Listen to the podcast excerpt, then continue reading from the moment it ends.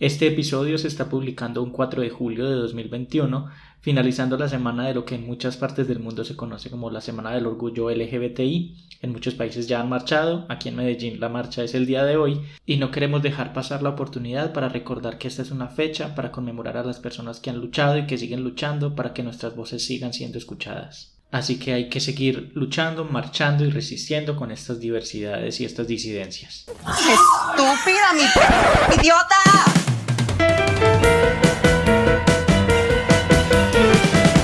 Hola a todos y bienvenidos a otro episodio de Estúpida mi podcast, un podcast del Club de Lectura de Iconografías. Les habla Sebas y como siempre me acompañan Esteban. Hola. Y Jesús. Oli. Y hoy tenemos también un invitado que queremos que él se presente. Hola, mucho gusto. Yo me llamo Juan Pablo.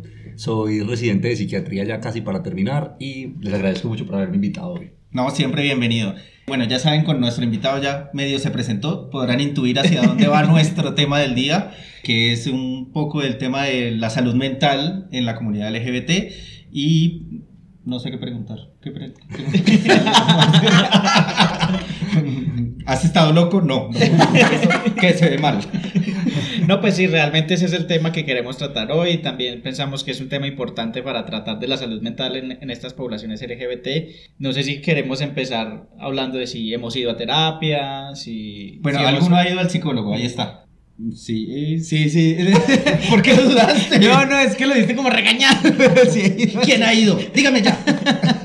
Sí, yo, yo soy actualmente creyente de que uno no creo como una religión. Sí, sí, nos estás queriendo vender algo. Nuestro pastor nos dijo que teníamos que decir esto. Jesús les dice. No, eh, he sido como también actualmente muy creyente de la idea de que así como uno debe cuidar el cuerpo y como hay tantas políticas de la idea, cuida tu cuerpo, come bien, que no lo cuido, pero bueno.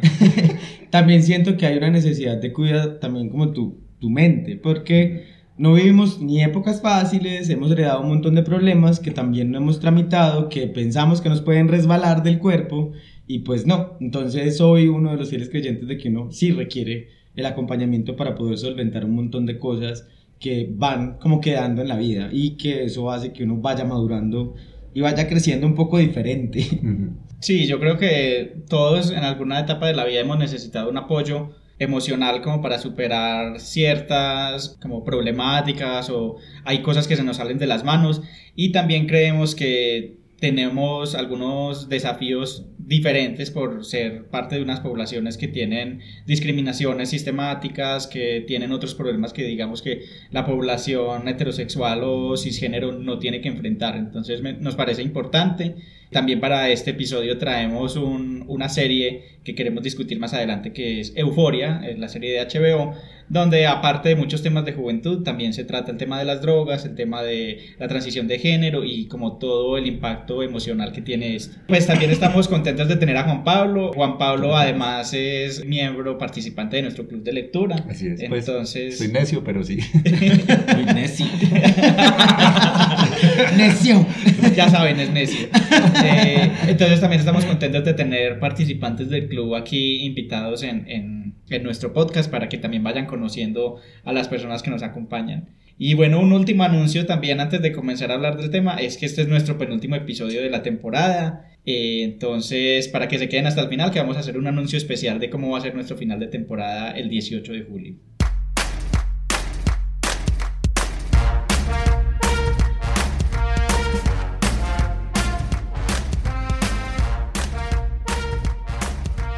Bueno, yo creo que para lo primero que hay que saber incluyéndome en, ese, en esa gente que no entiende la diferencia entre un psicólogo y un psiquiatra, entonces yo creo que sería la primera pregunta que le haría a Juan Pablo como...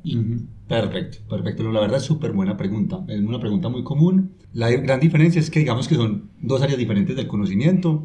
Los psiquiatras son médicos, los psicólogos son psicólogos desde su pregado. Digamos que esa diferencia tiene que existir porque muchos síntomas mentales aparecen a raíz, por ejemplo, de enfermedades médicas o consumo de sustancias, y digamos que ahí entra como el papel muy del psiquiatra. Ahora, los psiquiatras se encargan sobre todo de las personas que tienen enfermedades mentales. No toda persona que tiene un síntoma mental es un enfermo mental. Entonces, por ejemplo, la mayoría de los psicólogos, digamos que está entrenado en trabajar con personas que no tienen enfermedad mental. Pero hay unos psicólogos que están especializados en clínica, que se llaman psicólogos clínicos, que son los que ven sobre todo pacientes con trastornos mentales y son los que digamos que trabajan más en conjunto con los psiquiatras. Entonces, Psiquiatría usualmente pues como ofrece diferentes tipos de tratamientos. Los dos más comunes son los medicamentos, que de pronto es como el más conocido, y lo otro es la psicoterapia, que usualmente la psicoterapia la ofrece un psicólogo y si hay trastornos mentales, un psicólogo clínico. Entonces digamos que el psiquiatra y el psicólogo trabajan en conjunto porque si bien el psicólogo no ofrece alternativas de medicamentos, que si ofrece el psiquiatra, el psicólogo sí ofrece la psicoterapia que puede apoyar también pues como los tratamientos. No sé si de pronto me hago entender.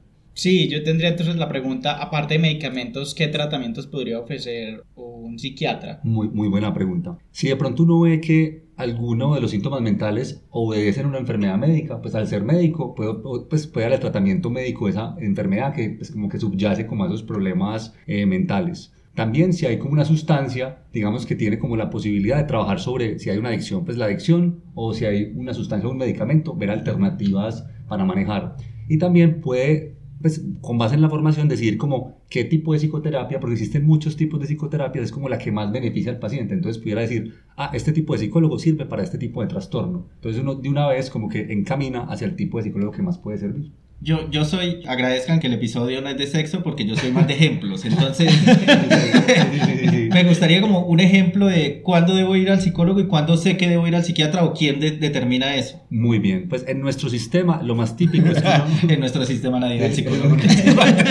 sí, es, es complicado. Usualmente lo que sucede es, uno va al médico general, el médico general usualmente como que hace un abordaje y pues con base en el conocimiento que uno tiene pues como médico, dice, yo creo que puede ser más de psicología o más de psiquiatría. Sin embargo, no hay como pérdida porque un buen psicólogo sabría decirte, esto lo puedo hacer yo y esto lo puede hacer un psiquiatra. Y un buen psiquiatra te puede decir, esto no es tanto conmigo, es solo más de psicología. Entonces yo creo que lo importante cuando uno necesita ayuda es buscar la ayuda que eventualmente pues un buen profesional te va a guiar a cuál debe ser pues como la opción más correcta. Ah, ok, ya más clarito así. Yo, yo tengo otra, otra pregunta, que esta, esta sí es la de la rubia en realidad, y es como porque también es esto importante de cuidar la salud mental, ¿cierto? y, en, entornos como tanto el, el, que vivimos, ¿cierto? Como ser parte de una población LGBTI, finalmente, entonces, ¿por qué es tan importante ese tema de cuidar la salud mental? La verdad es que la calidad de vida, o sea, mejor dicho, en la definición de salud, la, la salud no es solamente no tener enfermedad, o sea,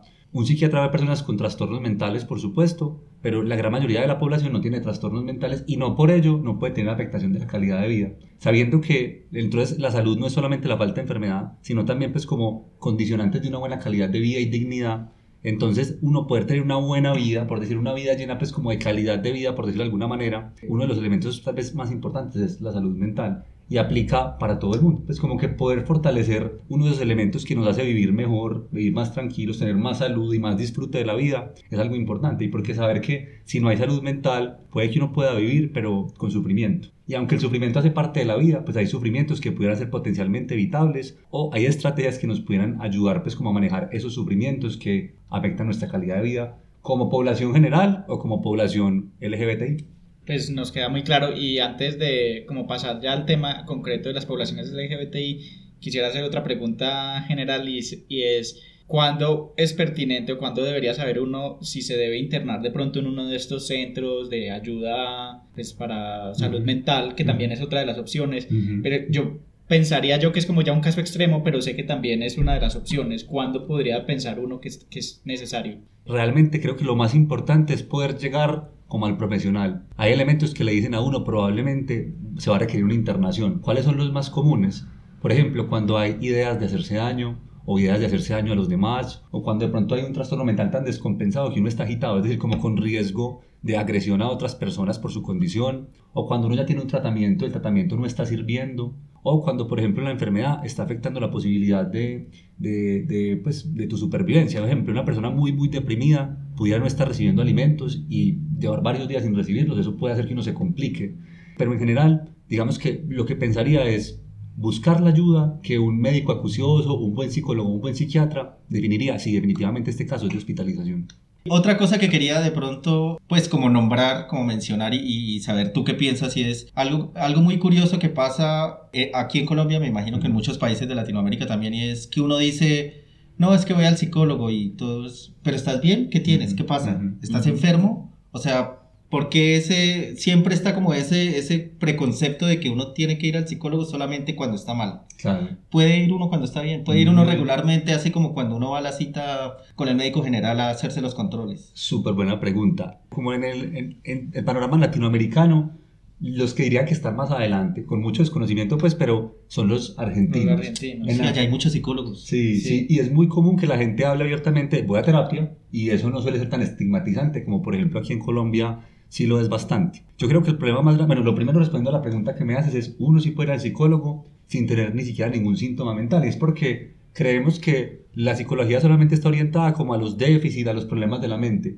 pero hay otras, digamos, escuelas de psicología como la psicología positiva que se encarga, pues como que mira lo contrario, es como potenciar lo que ya está bien, o por qué las personas que están bien están bien, y, o sea, como mirar esos elementos para poderlos también favorecer y uno tener buena calidad de vida, o hay gente que simplemente quiere, bueno, quiero trabajar sobre este elemento personal, y eso no es para nada problemático. Por ejemplo, es una buena diferencia entre un psiquiatra y un psicólogo, usualmente un psiquiatra digamos, si ve una persona que quiere trabajar, pero no hay un trastorno mental de base, mandará al psicólogo y el psicólogo se encargará, por ejemplo, de eso, porque no encuentra pues un trastorno sobre el cual trabajar. Ahora, en, en, pues sí, en Colombia realmente hay mucho estigma, porque resulta que, hablando propiamente de los trastornos mentales, los trastornos mentales son enfermedades. La diferencia es que son enfermedades que alteran el comportamiento. Nadie cuestiona que una persona tenga hipertensión. Pues como, ah, es hipertenso, ¿cierto? Y se tiene que tomar el medicamento o tiene que hacer unos cambios en el estilo de vida. Pero es difícil cuando esa enfermedad altera tu comportamiento porque puede dar la impresión de que es algo que estás haciendo, dejando de hacer o que hay una falla personal. Entonces eso lleva a la creencia de que psicólogo igual a fallas personales, psiquiatra igual a fallas personales, cuando realmente hay muchos elementos que no dependen de nosotros. Entonces creo que eso puede ser complejo y es algo sobre lo que, digamos, la salud mental debe trabajar y es el estigma. Sí, yo creo que ahí entra el, como esa palabra que creo que también hay que empezar a, a cuestionar es la locura, la Sí, loca. sí, La- las personas locas, estamos Nosotros locas, las locas. estamos locas. Estamos locas, Somos locas, ¿Qué tan locas. Nosotros somos locas, locas. Entonces sí, es también como, ah, sí, tienes un trastorno, es porque estás loco, se te corrió Claro. la teja, se te corrió el champú. O es un bipolar. Sí, Ay, este sí, man es sí. un O me va a hacer daño. Sí. Por ejemplo, aquí hablar de, de, ay, no, es que yo voy al psicólogo. La gente hace unas miradas raras. Sí, como. ¿Será que está agresivo? Ah, no, o, o se, o se cae, pero uno ve el trastorno en la cara, como, ah, Ah, sí, sí, sí, O también el tema de la depresión, que también por mucho tiempo, yo me acuerdo que cuando yo estaba en el colegio uno decía, ay, es que estás depre, tienes la depre. ay, no, Y- yo soy y- bipolar. y- sí, y ya se ha ido Yo digo, tengo la malparidez existencial.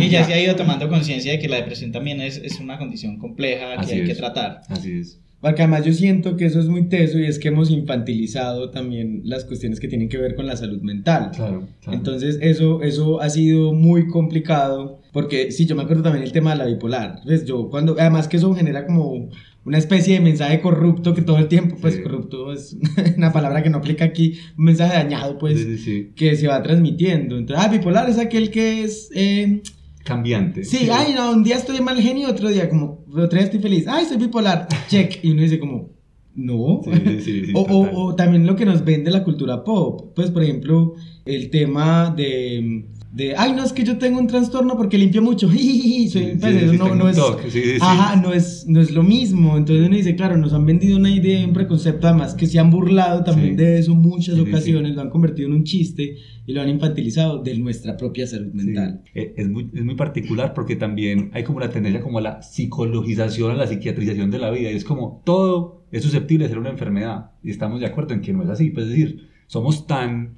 tan diversos en tantos aspectos que, y, y la experiencia pues como de cosas buenas y pues y experiencia de emociones negativas es tan humana que no todo es enfermedad. Estoy totalmente de acuerdo. Y por ejemplo, en, desde la psiquiatría o la psicología, ¿cómo se define la cordura? ¿O qué es la cordura? ¿O eso todavía existe? ¿O se Sí. está cuestionando el concepto? Es decir, los límites no son tan claros, ojalá estuvieran. Eso es lo que, digamos así, diferente a la psiquiatría de otras ramas de la medicina. Vos te dan, por ejemplo, una prueba pues, de, de azúcar en la sangre y uno le dice, listo, es, después de este número ya sé que hay una prediabetes, una diabetes. No hay un número para la cordura. Exacto, no lo hay. Sí, sí, sí. Estás Un poquito loco. Exactamente. Pero en ese caso, pues hay como elementos que ayudan a diferenciar cuando, digamos, se trata de un trastorno. Los que más utilizamos probablemente son cuando genera alteración de la funcionalidad, cuando ese problema mental hace que tu vida familiar, personal, laboral, eh, se vea pues como afectado, uno dice, aquí algo está sucediendo. O lo segundo es cuando una persona tiene tanto malestar que decide buscar ayuda, es porque probablemente sea un indicador. Por ejemplo, uno puede estar triste, ¿cierto? Por alguna situación personal y buscar ayuda personal, como por ejemplo voy a hablar con un amigo, con otra persona, pero es un asunto que uno entiende como, bueno, siento que esto como que corresponde, es proporcional a lo que viene pasando y ha venido disminuyendo. Pero hay situaciones en las que definitivamente esto no se va, sigue aquí, me genera mucho malestar, ya ni puedo trabajar. Cuando hay esos elementos, uno dice probablemente haya pues como un trastorno. Ok, y bueno, yo creo que entonces ya entrando un poquito más en materia sobre población LGBT, quiero que nos cuentes dentro de lo que sabes cuáles son los problemas que más afectan a esta población y, y como cuáles son los, como los puntos por los que más se consulta y, desde los estudios que se sabe. Ok, bueno, probablemente los que más afectan también son los que afectan a la población general, pero aunque afecten mucho a la población general, los porcentajes en la población LGBT son también muy altos, o sea, más altos que en la población general. Y ahí pues, los tres principales son los trastornos depresivos, los trastornos de ansiedad y los trastornos por uso de sustancias. Haciendo pues como un resumen rápido de qué es lo que pasa en cada uno, una persona que tiene un trastorno depresivo experimenta pues como en un momento, varios momentos de su vida, por periodos largos, usualmente mayor de dos semanas, tristeza, apagamiento, eh, no querer comer o tener mucho apetito, no querer dormir, eh, pues no tener eh, pues como insomnio o que pase mucho tiempo en cama, estar apagado, sentir que, uno, no- sentir que pues como que la autoestima está muy baja, sentirse culpable, no querer seguir viviendo, estar muy inatento, muy desconcentrado, muy fatigado. En un trastorno de ansiedad, pues hay muchos, pero en general, por ejemplo, eh, grandes preocupaciones por muchas cosas, incluso estar muy preocupado todo el tiempo sin una razón, razón precisa, estar muy irritable, estar con muchos dolores en el cuerpo, estar con insomnio, irritabilidad. Y en los trastornos por uso de sustancias es cuando el consumo de sustancias se vuelve problemático e incluso cuando está generando problemas, a, a pesar de esos problemas, el consumo no se suspende. Entonces, por ejemplo, sigo consumiendo a pesar de que perdí mi trabajo, perdí mi pareja, pues digamos que son situaciones que son las más comunes en la población general, pero que son aún mucho más comunes en las poblaciones LGBTI.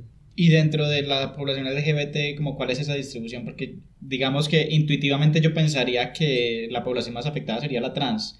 Pues primero por la discriminación que, que sienten por la sociedad en general y dentro de la misma población LGBT, que es algo que ya hemos tratado en otros episodios, y también por los tratos incluso dentro del mismo sistema de salud que Ajá. se les da. Y no sé cómo, cómo, cuáles son esas diferencias entre cada población, entre las lesbianas, homosexuales, bisexuales. Ok, ok, es una muy buena pregunta. Realmente como ya la población es LGBTIQ+, habrá como muchos, pues como muchos otros, llamémoslos entre comillas etiquetas o pues formas de identificarse que de pronto al ser tan nuevas no hagan, no correspondan como a los estudios o no aparecen, no aparecen menos representadas. Tal vez los estudios más, pues como más grandes se hayan hecho en poblaciones eh, homosexuales, pues como gays, lesbianas, menos de bisexuales. La- eh, los estudios de población trans han crecido mucho, pero por ejemplo eh, está pues como apareciendo más cada vez más identificación pues no binaria o está también pues como la identificación queer que también está pues como ganando más espacio. ¿Qué se sabe? La población trans bastante afectada. Pues digamos que el- en, en todos los trastornos que mencionamos probablemente sea la que más alto y es porque probablemente haya pues como primero mucho estigma a nivel social y también hay mucha pues como mucha transfobia incluso dentro de la comunidad y son poblaciones que de por sí tienen pues como grandes niveles de depresión, grandes niveles de ansiedad, de conducta suicida y solamente como por todas las presiones sociales que experimentan, por ejemplo, son más víctimas de violencia, más víctimas de abuso, más desigualdad laboral, más desigualdad pues como eh, en participación eh, política, solo pues como por todas esas condicionantes probablemente la población más afectada. A eso le seguiría, por ejemplo, la población bisexual, ¿cierto? Eso pues es un elemento que es interesante porque uno pensaría como, ay, qué particular, pues como por qué los bisexuales. Se sabe que los bisexuales o pues la identificación bisexual es tal vez la más amplia del LGBTIQ, pues porque hay muchas definiciones, pero entre ellas es, por ejemplo, que yo me sienta atraído, ¿cierto?, hacia personas de el otro género o de un género distinto, ¿cierto? O sea, que no tiene que ser simplemente pues como atraído pues como por mi mismo género, por el otro género, pero también puede ser por otros géneros, porque recordemos que el género es una construcción social, ¿cierto? Este, y pues digamos que lo que incluye es una población muy grande, pero realmente es complejo porque digamos que socialmente está como muy visto el hecho de pues como el binarismo, o sea, o soy totalmente homosexual o soy totalmente heterosexual, o soy hombre o soy mujer. En los bisexuales entonces como incluso dentro de la misma comunidad, es como, ¿cómo así que a vos te gustan hombres y mujeres? ¿O será que es que sos un gay que no reconoce? O, Está- está una- enclosetado, sí. Exa- Ah, exactamente, entonces como, pues madre, qué duro que yo no pueda como expresarme del todo, ni siquiera dentro de la comunidad LGBT. No Entonces, tengo, no tengo grupo de apoyo en ningún lado. Exactamente, exactamente. Entonces, digamos que puede ser más susceptible a estigma y eso puede llevar a que haya más factores de riesgo para presentar, pues, como, sí, trastornos mentales. Y ya, pues, seguiría, pues, la, ah, bueno, y también está ahí como de la mano la población queer o la población no binaria, pues, o la población que eh, también es como una, una etiqueta, pues, no no llamamos etiqueta, una forma de identificarse, que es como, en inglés le llaman el questioning, que es como el que se está preguntando o el que está en ese proceso de encontrar cuál es su orientación. Que no se quiere definir. Oh, O exactamente. de género fluido también. E- Exactamente. Y, y digamos que también pueden ser susceptibles pues como de mayor trastornos mentales que, las, que los monosexuales, por decir pues como los que, tienen, los que son solamente gays o lesbianas por el mismo hecho. Porque claro, ¿cómo así que usted no se ha definido? O sea, ¿y ¿cuál es su etiqueta? Cuénteme, usted, usted, ¿qué se quiere poner? Cuando realmente el asunto es como, siento que las palabras que se utilizan o lo que se identifica para cada uno de esos, de esos puntos no me, no me corresponde. Entonces como que nuestra idea de que todo tiene que encajar no corresponde y eso puede llevar pues como a mayores niveles, por ejemplo, de aislamiento social incluso entre las mismas comunidades y lleva pues como a más trastornos mentales. Seguiría entonces ahí ya pues la comunidad eh, eh, pues como de gay y lesbianas, pues como las identificaciones de gay y lesbiana, que en sí, pues de, de por sí, pues también se enfrentan, al igual que todos los demás, a situaciones complicadas. Por ejemplo, menos aceptación familiar, o por ejemplo cuando tienen una pareja, que haya más juicios hacia la pareja, por ejemplo, no por expresarse del todo en un ambiente abierto, porque sienten que de pronto pueden ser víctimas de, de, pues, de violencia, o incluso los derechos. O sea, uno, güey madre, ¿yo a quién le voy a bajar mi pensión? O sea, si, por ejemplo, soy hombre y este, este chico es mi pareja de toda la vida, yo quiero dejarle todo lo mío porque de pronto es hasta una persona vulnerable y no puedo hacerlo. Eso puede llevar como a mayores presiones, que lleva también pues como a, a dificultad, pues a problemas, a trastornos mentales. Encajar en el trabajo, Sí, encajar en el sí, estudio, encajar sí, en la sociedad. sí. pues. El, o sea, el solo- el- el tener que hacer un esfuerzo adicional por encajar ya es bastante complicado. Súmenle a eso, por ejemplo, en el caso de las lesbianas, como si hay conductas machistas. Entonces, claro, ya hay, pues, como digamos, una, se, se suma, pues, como la, eh, digámoslo, homofobia, ¿cierto? Y además se suma, pues, como las conductas machistas. Y ahora, si también hay elementos raciales o étnicos, es una chica negra lesbiana, pues, como que todos esos elementos interactúan. No es solamente la orientación sexual y la identidad de género, son todos los elementos que pueden, pues, como interactuar. No sé si de pronto eso responde un poco como a la pregunta. Sí, claro, súper bien. Yo, yo tengo, bueno, no, yo sé que es una pregunta que tal vez no va a tener respuesta en este momento porque no Misterios creo... del universo. No, no, porque no creo también que hayan estudios, pero también sería algo muy particular el ver la afectación que pueda o no tener en las poblaciones asexuales, Ah, ¿cierto? bueno, que, sí. que vivimos en una sociedad súper sexualizada, o sea, Sí, sí, todo sí. es sexualizado. Y, y también lo que significa la carga emocional que puede tener esta idea de, de, al contrario, que yo no tenga esos deseos sexuales o mi sexualidad se viva completamente diferente a como la han normado, que esto también me parece muy particular, porque imagino que las presiones sociales que hay Claro. En torno a eso son completamente diferentes en, en- Ujú. en el mundo. Pero por eso te digo, sé que no- Sí. tal vez no tenga respuesta. Este, porque- pro- si se han hecho, pues probablemente se hayan hecho. La verdad, porque no revisé mucho sobre la sexualidad, pero uno de los grandes estigmas de la sexualidad es que existen condiciones médicas, pues como eh, enfermedades médicas que tienen que ver con el deseo sexual. Entonces, como que dicen, no, es que tu problema no es que tengas, no tengas, pues como una orientación sexual definida hacia algo, sino que no estás teniendo deseo, busca un médico. Y es como, no, pues es decir, como... O sea, yo- eso todavía pasa. es decir, sí, es muy frecuente, o sea, que una persona que se, se reconozca, que salga del closet como asexual, sea juzgado como, la verdad es que no, a la sexualidad, pues, ¿cómo puedes decir que es asexual? Anda donde un médico a que te manejen el tema de deseo, porque el problema es que no tienes deseo precisamente por la idea de que siempre tiene que haber, pues, como un elemento al cual esté dirigido, pues, como el deseo sexual. Como mal diagnosticado. Exa- exactamente, exactamente. Entonces hay mucho sufrimiento porque es como todo el mundo me dice que soy un enfermo o que soy un gay de closet. Pues como, claro, no, entonces decir que son los hombres y ya, pues como, ese es el problema. Definite ya. Sí. O sea, es muy Ese curioso. afán por, por tener que definir a todo el mundo. Exacto, muy curioso como la presión social de que te tenés que definir, que Sí, tenés que sí, decir sí, si sí. sos gay ya, si sos bisexual ya. Sí, sí, y eso es lo que duele, pues lo que puede generar sufrimiento y es como, pues madre, ¿por qué me ponen, el, o sea, ¿por qué me ponen el, el nombre de algo con lo que yo no me siento identificado y no me dejan simplemente ser? Porque claro, todas son construcciones. Y la sexualidad también hay mucho sufrimiento porque además se mete como en conceptos todavía más complejos y es como el aromántico. Es como, no, yo sí puedo desear, pero no, no siento que pueda como generar un vínculo, por ejemplo. Entonces con cosas como que uno, entre comillas, no le cabrían tan fácil en la cabeza, porque de pronto uno ya tiene como muy definidas, pues como la, entre comillas, etiqueta con la que uno se identifica. Entonces, ese es el asunto, es como que yo tenga muy definido lo mío, no hace que, la- que el otro no, pues, no, pues, no- necesariamente pueda tener algo distinto, pues me hago entender. Ujú. No, y y hay, hay también otra de las cuestiones que, que siempre me ha generado como muchas preguntas en torno a eso y es también el tema de, de la construcción identitaria, Sí. ¿cierto? Y de las expresiones de género, que eso también es muy condicionado por la sociedad. Por supuesto. Y al una persona poder tener su identidad configurada, pero no poder hacer como el tránsito también exterior, porque yo creo que la performatividad es importante en la Claro. sociedad, pues como yo me he visto, como soy, como Claro. lo que me pongo, eso también genera otras condiciones sociales bastante tesas, porque está este tema de, de lo binario, Ajá, ¿cierto? Usted es hombre, ajá. se viste así, usted es mujer, se viste así. Entonces, eso me parece también que, que, que es una de las cosas que más marca el... Bueno, ahora las nuevas generaciones es genial que uno ya ve que se visten de las formas Sí, como total. quieren, Ujú. pero es eso también, la presión social que existe en torno a este tema de la... Y, y eso que dices de las nuevas generaciones también creo que marca mucho lo que decía Juan Pablo de que ahora hay más personas que dicen que se están cuestionando, que no se definen y como la fluidez de género también como que yo no necesito esas etiquetas y eso es algo que yo veo también muy presente como en las nuevas generaciones y eso es algo importante que creo que también se va a ir viendo en como los tipos de preguntas que van a hacer en, en terapias o, Ujú, o que ujú. vayan a preguntar. Ujú. Y, y bueno, también se me surgió una pregunta con respecto a todo esto que hemos hablado, que me parece que es bastante complicado para uno como una persona del común empezar a asimilarlo. Yo me pregunto cómo están haciendo las escuelas, las universidades que forman a estos psiquiatras y estos psicólogos actualmente, cómo es esa formación para tratar este tipo de complejidades. Porque recuerdo, por ejemplo, en el capítulo donde hablamos sobre identidades trans, que una de, de las dudas y las quejas que surgían de nuestros invitados e invitadas fue a veces hay una barrera muy grande entre eh, como buscar la ayuda clínica, incluso para los tratamientos hormonales o para cualquier cosa, como hay una barrera y es el trato de los profesionales de la salud y que a veces no tienen como el tacto para tratar con este tipo de identidades y de personas. ¿Cómo se está viendo? Vos que estás como terminando también tus estudios, ¿cómo se ve eso, al menos aquí en Colombia?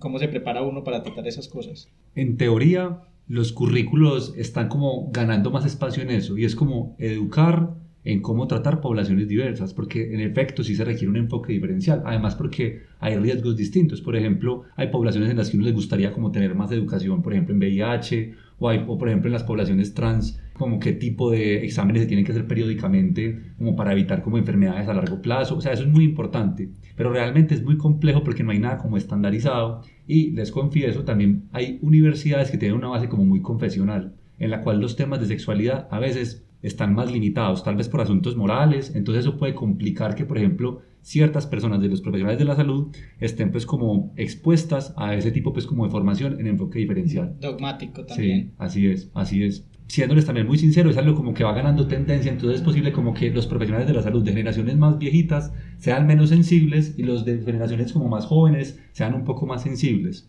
Ahora, también hay como universidades que lo dejan como muy al libre albedrío, como, como bueno, si usted quiere como tomar ese componente, cójalo, pues como que lo dejan como una eh, optativa, pero realmente es algo que, que es necesario, porque sabemos que pues como que uno no decide qué pacientes entran al consultorio de uno.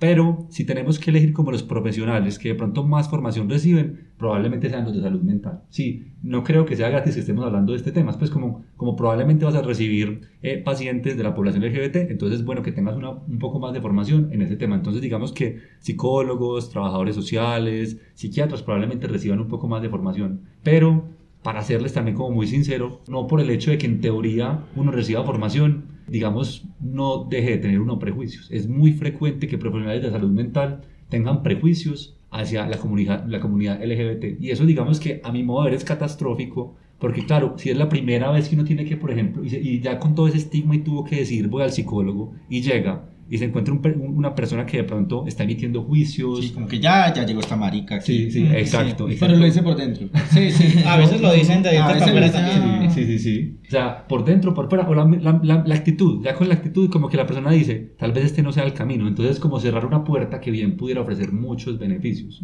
Es, es muy complejo, es muy complejo.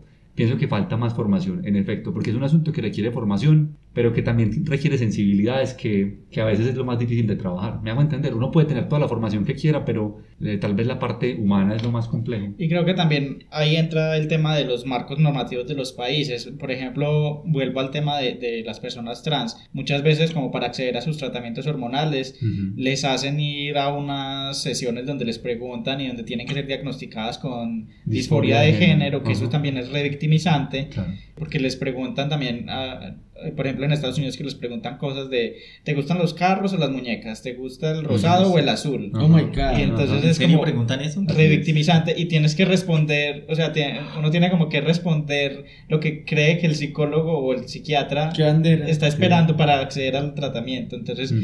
a veces no es solo también de, de los profesionales, sino del sistema normativo. ¿Te gustan los carros o las muñecas? Las muñecas. Tomando nota.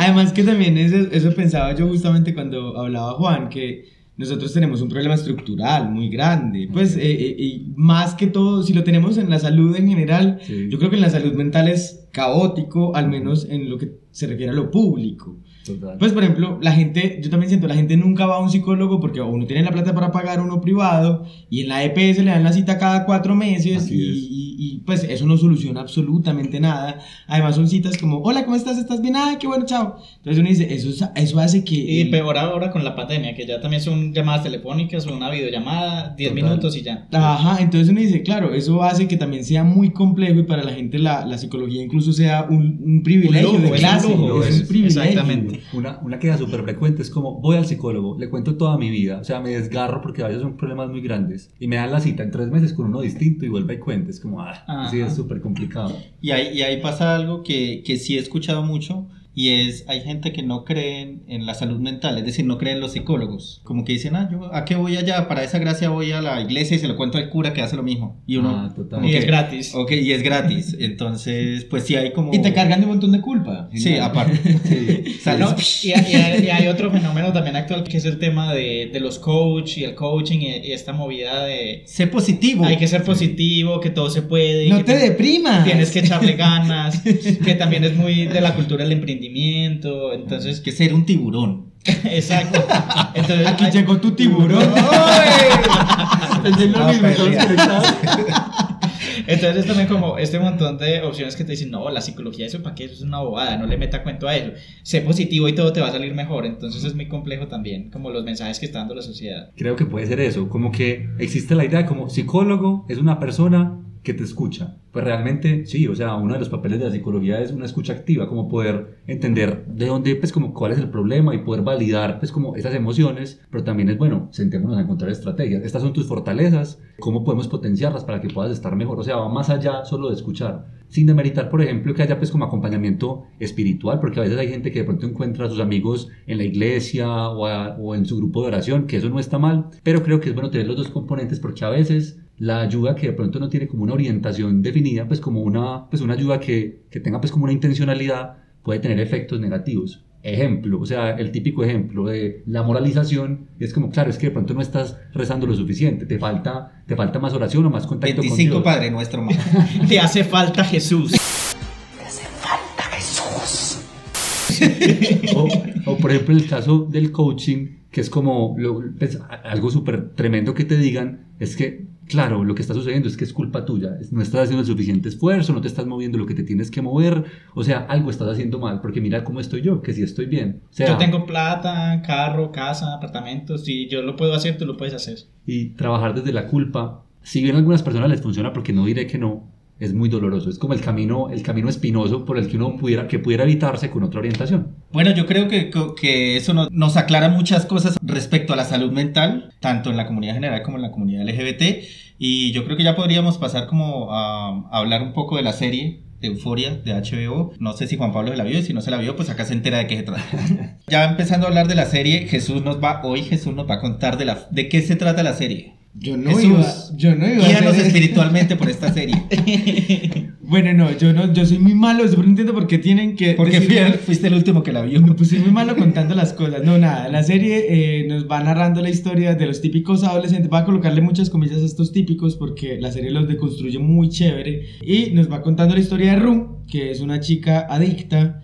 En realidad muchas cosas, no tiene como una droga definida, sino que es un montón de cosas. Nos cuentan también la historia de Jules, que es una chica trans que llega nueva al colegio y alrededor de ellas están otro montón de personajes y que lo bonito de la serie es que cada uno tiene su capítulo especial donde nos van contando quién es y lo van desarrollando cada vez más. A lo largo de la historia seguimos principalmente a Jules y a Rue, pero nos van contando todas las historias. Es como una historia que trata los temas tanto de drogadicción, pero también de los problemas que se viven en la actualidad y vistos desde una visión adolescente, con los problemas incluso que, que los padres son muy ausentes en, las, en la serie, pero tienen toda una intención también esa ausencia. Eso me parece eh, o la presencia, ¿cierto? Y eso me parece muy potente. Y lo bonito es que van desarrollando los temas de forma muy poco light, además. Pues no es como la típica serie adolescente que te muestra los problemas como, ay, sí, soy así porque High School- sí. High School High. School ¿Cómo muestra? como, ay, sí, soy así porque soy rubia. Vamos a cantar.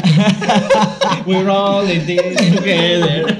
Estamos We have drugs, we have drugs. Estamos musical este episodio. Sí, musical. no, eh, eh, eh, la serie te va mostrando lo que tiene. Aparte porque es. HBO, entonces uno ya sabe la marca HBO. Ay, sí, y hay muchos penes en toda la serie, por cierto.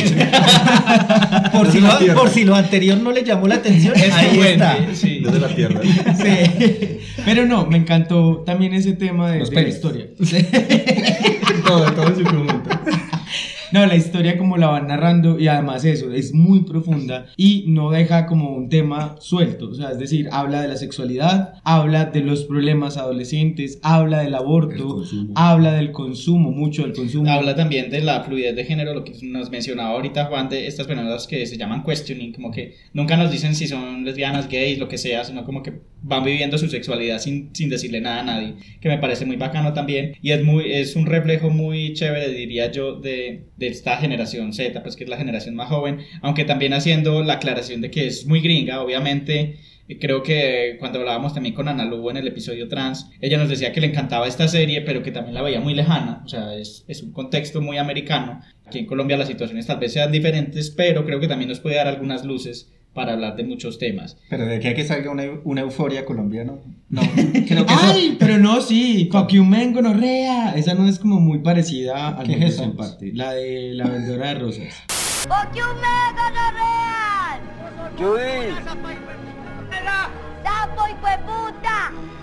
Ah, Pues, pero- Pues no es la misma Pensé que historia. así se llamaba la serie y yo eso no lo he visto. La vendedora de rosas ya tiene como 30 años como nosotros, entonces no. Pero no, pero bueno, toca temas que tienen que ver con la adolescencia, la drogadicción, los problemas emocionales, los problemas sociales. No tiene nada gay y LGBTI. Bien, se le pasa porque no tiene por qué tenerlo. Entonces me parece bacano también como eso. Ya, punto. Y bueno, antes de pasar a hablar de los spoilers, les traigo mis datos curiosos. Datos curiosos con Esteban. Uno. ahí sí, los últimos datos curiosos de esta temporada. Entonces, como habíamos dicho, es una serie de HBO. Es la primera serie de drama adolescente que hace HBO. Y bueno, les ha ido muy bien y la calidad es muy buena. El creador es Sam Levinson y toda la historia de la serie es basada en sus experiencias como adolescente. Él también tuvo problemas de drogadicción, con, más que todo con opioides, que es lo que le pasa a Jules que esta es una crisis muy americana también. Eh, son drogas que se prescriben legalmente desde los médicos y tienen- son derivados de- de- del opio y generan muchas adicciones. Eh, entonces, es, las experiencias del creador Sam Levinson están ahí muy creadas, por eso también se siente muy real como las historias. Está protagonizada por Zendaya. eh. Amo Zendaya. Zendaya, exacto. Eh, además, es, ella se ganó el Emmy el año pasado por mejor actriz protagónica en una serie de drama y ha sido la, la persona más joven en ganar este premio. Y bueno, sí, se ha robado como todo el, eh, los aplausos con toda esta actuación. También Zendaya es la única persona en toda la serie que no sale desnuda. O sea, todos los demás Ah. personajes han salido desnudos de alguna u otra forma. Entonces, también. Igual tampoco lo necesita. Pero también es como el trato Sí. preferencial de, las, de la estrella más grande. Sí, claro. Entonces es, es un dato raro ahí. También Hunter Schafer, que es la actriz que hace del personaje de Jules, la chica trans, ella era, bueno, es modelo eh, y se hizo a la fama por Instagram y no tenía intención de actuar, pero como que sus agentes le dijeron, mira, presentate, no sé qué, y al final pues por esto fue que, que tuvo el, el rol y muchas, como que el desarrollo del personaje de Jules eh, se ha basado también en sus propias experiencias. Digamos que el creador Sam Levinson también se ha sentado con ella a escribir muchas de las cosas y de hecho en el, el último episodio especial, que al final de la temporada hay dos episodios espe- especiales, uno dedicado a Rue y otro a Jules, el de Jules fue coescrito por ella, también basado mucho en sus propias preguntas que ella ha tenido en su vida. Pero es muy tesa actuando, por cierto. Pues Sí. para que no tenga experiencia actoral, es muy tesa. Exacto. Sí. Y, y incluso yo no soy fan de Disney ni de Zendaya. Ah, ya vamos a Eh, a mí Zendaya como que me daba igual si salía en una película. Es más, cuando salía en Spider-Man yo como que... Pero no, el problema que tú Sí, sí, tenías con no. Zendaya era porque se parchaba a Tom Holland. Maldita perra. pero bueno, volviendo al tema y es, yo no le, o sea, yo la veía como una actriz normal, pero después de que la vi en esta serie, a mí me pareció como que esta vieja tiene demasiado talento Sí. y la actuación que hace en esa serie es demasiado buena. No, y to- en realidad todas las personas ahí tienen mucho talento, pero Zendaya sí se ha robado todo. Y bueno, igual que a Jules, la actriz eh, Barbie Ferreira, que es la que hace de Cat, también es una modelo de tallas grandes, eh, también es famosa por eso, y también sus propias experiencias de vida le han ayudado al creador a moldear el personaje de, de Cat. Entonces es muy bacano porque sí, digamos, el creador pone sus propias experiencias, experiencias digamos, para el personaje principal, que es como la, la línea que más seguimos, pero él también se ha ido como apoyando en las otras personas para que le digan, bueno, ¿cómo podemos llevar mejor este personaje? Entonces me parece muy bacano eso. También es curioso que en la primera temporada cada capítulo tiene el título de una canción de rap, que uno ve los títulos y uno dice, pero este título, ¿qué significa? Y el primer Yo capítulo... no me había dado cuenta de eso. Yo tampoco, yo no, no escuchamos nada. Aparte que sí, no Sí. Si hay canciones de ABBA, sí. Y es curioso que el primer capítulo se llama Pilot, no lo tenían pensado, pues como piloto, como se llaman casi todos los primeros capítulos, no lo tenían pensado como una canción de rap, pero coincidentalmente hay una canción de 50 Cent que se llama Pilot. Vea. Entonces todos los capítulos son canciones de rap. Y bueno, como les comenté ahorita, eh, hay dos episodios especiales que surgieron porque cuando estaban a tres días de iniciar la grabación de la segunda temporada pasó el coronavirus. La Ah, nación se- se coronavirus. Tuvieron que parar toda la producción de la segunda temporada y entonces el creador tuvo que sentarse a escribir unos episodios que pudieran hacer más contenidos, donde no hubiera tanta interacción entre personajes y estos últimos dos episodios son muy especiales porque son más concentrados y más introspectivos en estos dos personajes y salieron unas joyas, especialmente el, el de Ru, es una joya de la televisión, Y esto monólogo. es todo un Una monólogo. joya de la televisión. Es una joya. Eh, entonces sí, por eso surgieron esos dos capítulos. Que y se bueno, agarre Breaking Bad. Y ya sí están en, en producción de la segunda temporada, que esperemos que salga pronto.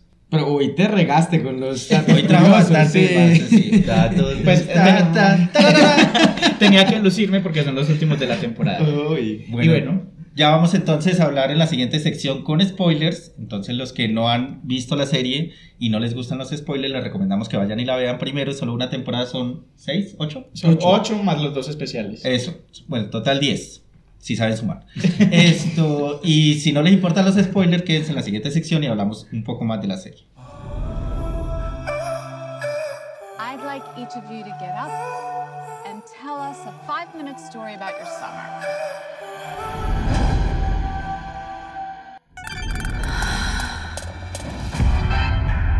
At some point, you make a choice about who you are and what you want.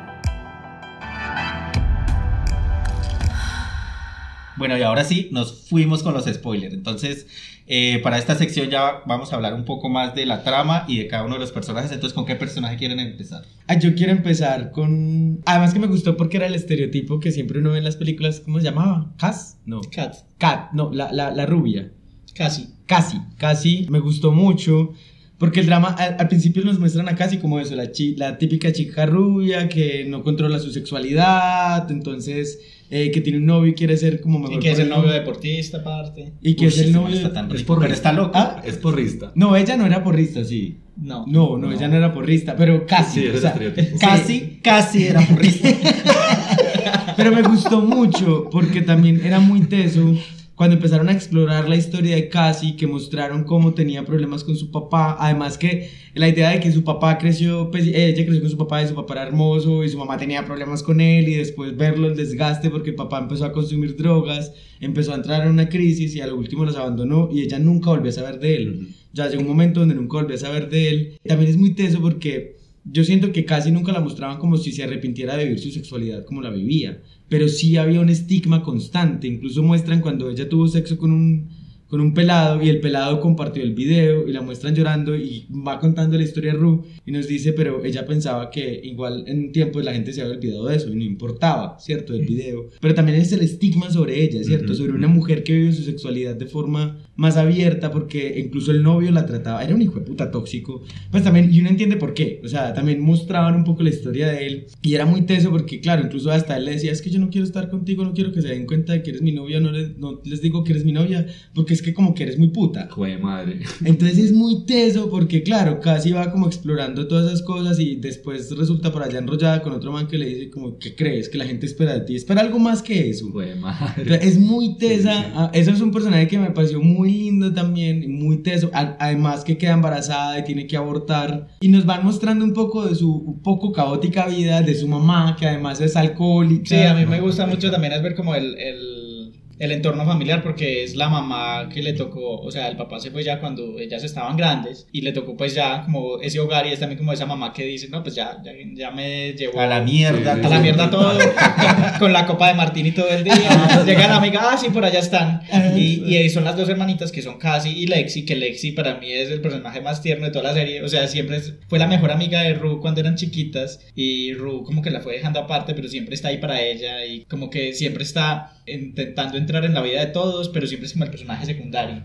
Entonces sí, como que Cassie y, y Lexi son los dos personajes que yo diría son los más secundarios, pero tienen unas historias muy bonitas. También mostrar la idea de que la chica rubia tonta no es tonta y la chica que le gusta la sexualidad eh, no tienes por qué como juzgarla por eso. Porque si fuera un man, entonces sí sería el chacho, el Total, más... total. Pero hay algo curioso que me parece, por ejemplo, en, ese, en, esa, en esa situación, y es, bueno, un man, pues sí, el man es el duro, se come todas las que quiere, pero si trasladamos eso a una pareja gay, esa manera de juzgar también se traspasa. Entonces, ay, no, este man se acostó con toda la ciudad, entonces... Ay, sí, ¿no esas se dado preguntas, cuenta? Como que, ajá. ay, ¿con Claro. cuántos te has acostado? Y uno, ¿por qué me preguntáis? A lo bien, que tengo que darte un número, Sí. récord, los Pero califiqué de saco 1 a los 10. libros, Saco los libros de El Excel, contabilidad. el Excel. El Excel. A ver, yo filtro, bueno, malo, bueno. Entonces sí, eso me parece también pues algo muy curioso y es el machismo. Pues también esta como dicotomía entre el hombre y la mujer se ve mucho al principio cuando está hay como una fiesta de los muchachos y están todos sin camisa y viendo los videos, pasándose los videos de, la, de las peladas teniendo sexo y es como que las están juzgando, pero igual ellos mismos los- lo comparten, lo ven entre ellos y hay una parte, hay un episodio donde que es, me dio mucha risa que es Ruth dando como clases de cómo mandar dick pics. Ajá. Ay, sí. ¿Y de cómo son peligrosas o no peligrosas? No, pero antes de empezar a dar la clase, ella dice como que los adultos nos dicen y como nos juzgan por mandar eh, fotos desnudas, pero no entiende que esa es la forma de sexualidad actual y que el problema no es en quién las manda, sino en quién las publica, sino el consentimiento de las personas. Entonces es como que sí, pues ahora digamos que el sexting y mucho más durante la pandemia se volvió algo muy común. Total. Y es como que no hay que satanizar a... Es lo mismo que decir a usted la violaron porque llevaba minifalda. No. Total. A vos te filtraron tu foto porque la mandaste, no, la, la filtraron porque era un hijo de puta el que la filtró. Y, y, sabes, me gusta mucho porque realmente, o sea, lo que llaman como la netiqueta, pues como, sí, o sea, como... qué? Netiqueta, pues como la etiqueta de la red. Y es como, como el futuro. pues como que lo que hace esta chica me parece muy teso porque es como, listo, mira, claves de seguridad, pues como por lo menos que tu información no se vea comprometida, que realmente son como, bueno, vive tu sexualidad, pero con cierto margen de seguridad en la red, pues como para evitar como, ¿cómo se le dirá? Pues como el leaking, pues como... Sí, que, lo- se, que se filtren que las se cosas. filtre. Y además que me parece teso, y, y ahí sí no me acordaba esa parte, es ponerle la responsabilidad al que comparte. Que ese es el problema. O sea, el problema no es que yo la comparta, porque eso es consensuado. O sea, Sí, también lo total. como la sexualidad en general, el punto más básico de la sexualidad es que sea consensuada. Total. Y, pero yo nunca te di el consenso de compartirla, entonces Sí, estás sí. violando como esa parte de, de- del acuerdo, entre Sí, comillas. sí, tremendo. y eso me parece súper teso. Y eso se ve mucho también con las celebridades y con los famosos, que cada vez se filtran las fotos íntimas de cualquier famoso y es... y No es- del que estoy esperando, pero bueno. pero es, es también, digamos que es un problema moral muy fuerte. Es como, Total. la gente la comparte, pero después están diciendo, ay, no, pero es que la... la Porque se masturba. Sí, sí, sí. Oh, sí, sí, exacto. sí. ¿Usted tiene sexo? Oh. Total, total. Pero bueno, ya está, nos saltamos de personaje. ¿De quién vamos a hablar? Estábamos hablando de Casi, que es casi porrista. Y ahora, ¿de quién? De- saltamos a Ru, que estaba hablando. Pasamos también por Entonces, Lexi. Hablemos más de Ru, que es como el principal, pues uno de los principales. Y ya que Esteban está hablando de la clase de cómo tomarse Dick pics. Dick pics. Como la- Eh, las fotos del ¿Le pene. seguiste? Claro, tome nota. Con la botella. Claro, claro. No, y dice que es muy importante también el setting, como que la, la- el cuarto esté limpio, que no se vea por allá- las uñas. que no se vea por allá el, El el condón tirado. Sí, sí. el dildo allá en el fondo, todo eso. Pero bueno, a mí, a mí el personaje de Ru me parece demasiado bien interpretado. Es muy teso, me parece, porque pasa por muchas cosas. Y ver la capacidad interpretativa de Zendaya en el momento de estar totalmente feliz cuando está con Jules y que está en ese, en ese pico de euforia. ¡Guau! ¡Por eso se ¡Lo dijo! ¡Lo dijo! ¡Ah! ¡Lo dijo! ¡Lo dijo! Eh, y después pasar a un punto de presión demasiado bajo. ya contrólense. Esto, me parece que la, la- el personaje está demasiado, o sea, uno ve los cambios y uno se, pues uno siente empatía con el personaje, por lo menos eso me pasó a mí, no sé ustedes qué digan. Yo tengo algo con Ru y es que Que te encanta Zendaya, sí. No, sí, a mí me encanta Zendaya, pero también el punto es que siento que una de las problemáticas principales que querían mostrar de Ru era su adicción, pero yo me enfocaba siempre más en la depresión. O sea, porque Ru constantemente estaba... Pero en- más que depresión es ansiedad. Ella lo Eso, decía, que incluso sí. desde el colegio a ella le diagnosticaron trastorno de ansiedad. Ajá. Y que es, es como ese problema que mencionábamos ahorita en Estados Unidos, el problema de los opioides es algo muy grande. Y es cuando ella, su papá tuvo cáncer y murió de eso. Cuando ella estaba chiquita y descubrió las, como las pastillas que le daban a él para calmarle el dolor y tomó una, como ella toda la vida tuvo ansiedad, esa sensación de no tener ansiedad, de no sentir nada, la hizo adicta a eso. Y realmente eso es súper común. Pues como, la, pues como el conjunto de... pues, Las enfermedades se vienen como en combo y es como, estoy ansioso, utilizo medicamentos o drogas para apagar la ansiedad, pero es un círculo vicioso porque se acaba el efecto y vuelve otra vez. Y Entonces, eh, me imagino que el bajón debe ser Claro. más terrible. Claro, claro. O sea que es como un mal negocio. Como me la quitan en el momento, pero ya después experimento peor emo- emoción negativa. Qué teso. No, pero entonces el punto es que me gustaba mucho que se enfocaba también en sus propias crisis. Y lo bacano es que siento que la serie con Ru lo intentó mostrar como lo que es, es una enfermedad, ¿cierto? Porque incluso el momento cuando eh, Jules se fue para donde los amigos que ella empezó a entrar en un estado ya así depresivo, que dejó de orinar, por ejemplo, y que eso le dio un, una infección urinaria súper tesa y que ella misma lo definía, pues como estoy deprimida, pues como que Claro. empezaba a ver solo Sí, porque ni siquiera era capaz de salir de la cama viendo Sí, un reality en el computador y no ni siquiera podía ir al baño hasta que Tremendo. le, se tocó hospitalizar por una infección. Ujú. Eso es una depresión. Así Por se vive una supuesto, depresión. supuesto. Además que me parece súper potente eso, porque eh, el- la serie siempre lo muestra como eso, es que es una enfermedad. Incluso hay el capítulo especial de Ru, que fue el que me vi, me pareció muy potente porque Ali le dice como que si la gente en todo el monólogo, que además es genial. Sí, o sea, monólogo. hablemos de ese episodio, que Sí. es una joya. Ah, no, la otra joya. No, esa es la joya. Ah, esa es la joya, joya. sí, esa es la No, joya. tengo la que decir que ese episodio, pues yo nunca he llorado con un episodio de televisión y ese episodio me hizo llorar, porque lo- el diálogo que tiene es espectacular, habla sobre el suicidio, la ansiedad, la religión, habla de un montón de cosas y es muy bien escrito. Qué nota, hay que verlo. No, es brutal. Y, y es eso, es un monólogo ellos dos, ellos dos hablando y es- eh, por un momento intercede una señora que está ahí ya. Pero lo que me pareció genial también fue cuando él le dice como, es que la gente no cree que estamos enfermos. La gente nos trata como si no estuviéramos enfermos, como si fuera tu voluntad la que está. responsabilidad. Ajá, tu voluntad está jugando, es que no tienes la suficiente, la suficiente fuerza, es que no quieres. Entonces es muy teso porque siento que en ese monólogo de ellos dos está condensado todo lo que tiene que ver con los problemas emocionales que tienen, que también tiene que ver con la, con la adicción. Incluso hay una parte que lo teso es eso, no, no te lo muestran como una charla motivacional. Hay una parte donde Ru le dice, es que no quiero durar mucho aquí. Ujú. Eso es, pues yo no quiero quedarme mucho tiempo aquí. Ujú. Y eso me pareció también muy brutal porque era eso, como que ahí no había una charla motivacional, ahí no te estaban diciendo, tú puedes salir, tú Sí, no puedes. total. Estaban hablando de lo que sentían, que incluso se lo dice, es que esto es una charla humana, ¿cierto? Entonces me parecía muy poderoso que todo el tiempo uno miraba ese tema de Ru y es eso, uno no tenía como la tanta empatía que uno le producía a Ru, era eso, que uno sabía que posiblemente no iba a terminar bien, pero es porque ella no podía controlar toda la situación que existía alrededor.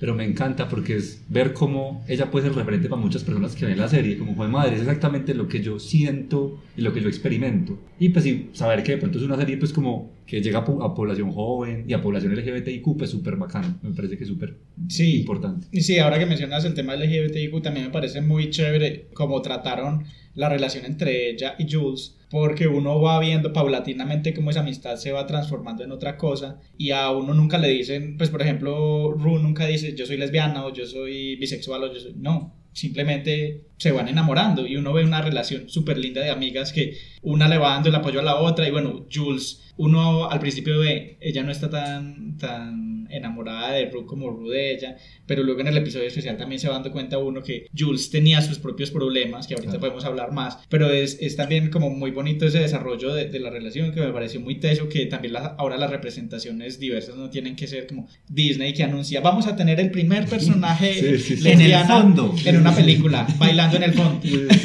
Esta representación ni siquiera tuvo que anunciarse y lo hizo espectacular. nota. Sí, y- pero tú querías hablar del episodio especial. No, suéltalo. pues yo creo que Suéltalo, suéltalo todo. La joya.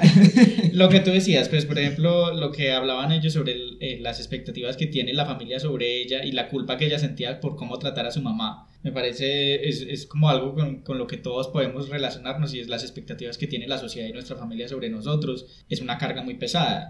Y más si uno tiene una adicción, ella también como que se cargaba mucho y no quería entender que eso también era una enfermedad. Y es lo que le dice a Lee también todo el tiempo, como que no te des tan duro. Eh, el tema de la religión también me pareció al principio como que yo me rayé cuando él le dijo que él era eh, musulmán. Musulmán. Y yo pensé, "Ay, bueno, vamos a hablar de religión y la va a tratar de convencer. Y al final no, es como, es un musulmán, pero le está diciendo, yo necesito esta idea de Dios porque Dios es la belleza y no sé qué.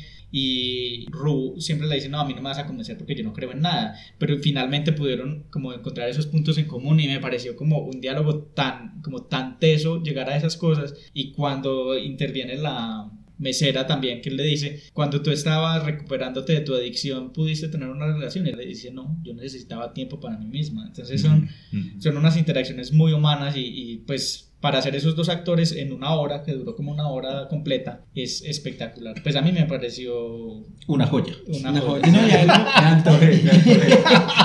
Hay algo muy bonito también que eso en las creencias no me acordaba y es cuando él le dice, cree en la poesía. Pues como cree, que es como eso. Pues Cree en algo, necesitas Sí, creer en ajá, algo. y en lo No lindo. tiene que ser algo religioso, puede ser creer, buscar lo que de verdad le apasione y algo en lo que pueda Y- creer. Y que en última de eso es la espiritualidad y es una dimensión muy humana y no tiene que estar en la religión, sino simplemente como en experimentar ese sentido de trascendencia, con lo que uno considere que es con lo que uno más vibra. Algunos dirán con Dios, otros dirán naturaleza, otros dirán con mis relaciones humanas, pero encontrar ese algo.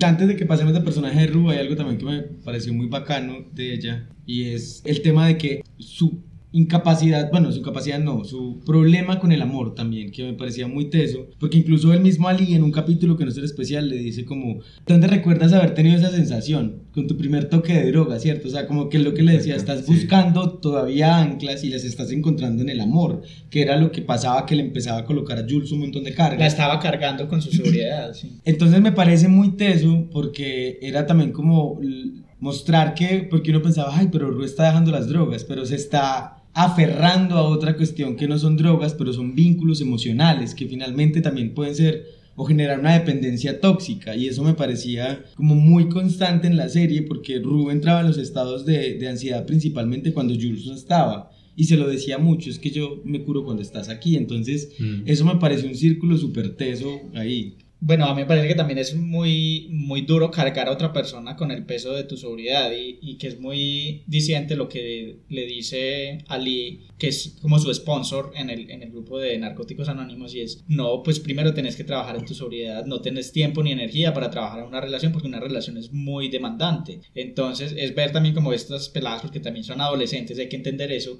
aprendiendo a trabajar con eso y aprendiendo a, a trabajar en su sobriedad. Y me parece muy teso también porque el, el Ali también tiene un drama ahí súper grande y uno lo ve, bueno, ya lleva no sé cuántos años sobrio, pero él le dice a ella, esto es un trabajo de toda la vida. O sea, Así una es. vez que sos adicto, toda la vida vas a estar luchando contra esa adicción. Es. Y una vez recaes, tenés que volver a trabajar en eso. Y él perdió su familia, sus hijas ya no hablan con él, o son muy distantes. Entonces me parece súper teso como cambiar esa visión también del, del adicto. Y también no es solo cambiar la visión del adicto como un enfermo, como hay que pesar, Ajá, sino como ajá. un enfermo al que hay que ayudar y que, que entender, Total. porque no es solamente hay como hay que pesar de los adictos, hay que ayudarlos. Y, y que no es tan simple como, ah, bueno, fue una cita, ya esto tiene solución, no, es un seguimiento, un acompañamiento familiar, pues, y también como un acompañamiento en el tema de relaciones, porque claro, también a veces, precisamente por las condiciones de la adicción, hay mucho sufrimiento de las personas que conviven y que están pues como al lado de uno. Sí, y eso, eso me da pie para hablar también de la familia de ella, de, de la mamá y de la hermana, que, bueno, sí, uno también puede tener mucha empatía por la persona que sufre la adicción, pero uno dice, si yo estuviera en ese entorno familiar sería muy duro, o sea, porque uno quiere ayudarlos, uno los quiere mucho, pero cada vez que caen en esas, pues porque hay situaciones violentas, hay una parte donde pelean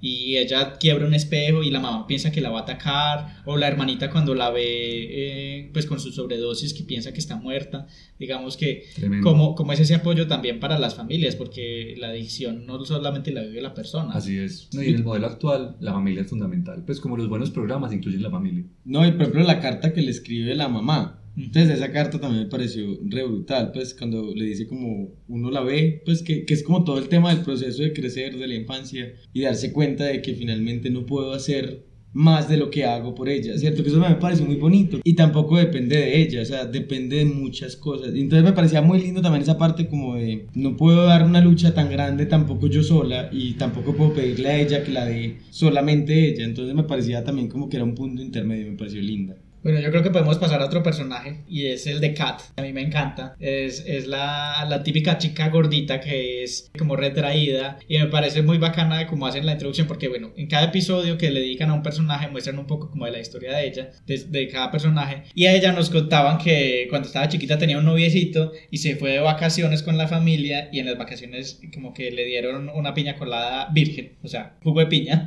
y, y Ah, que Pediré así mis jugos. Un jugo de piña virgen, por favor.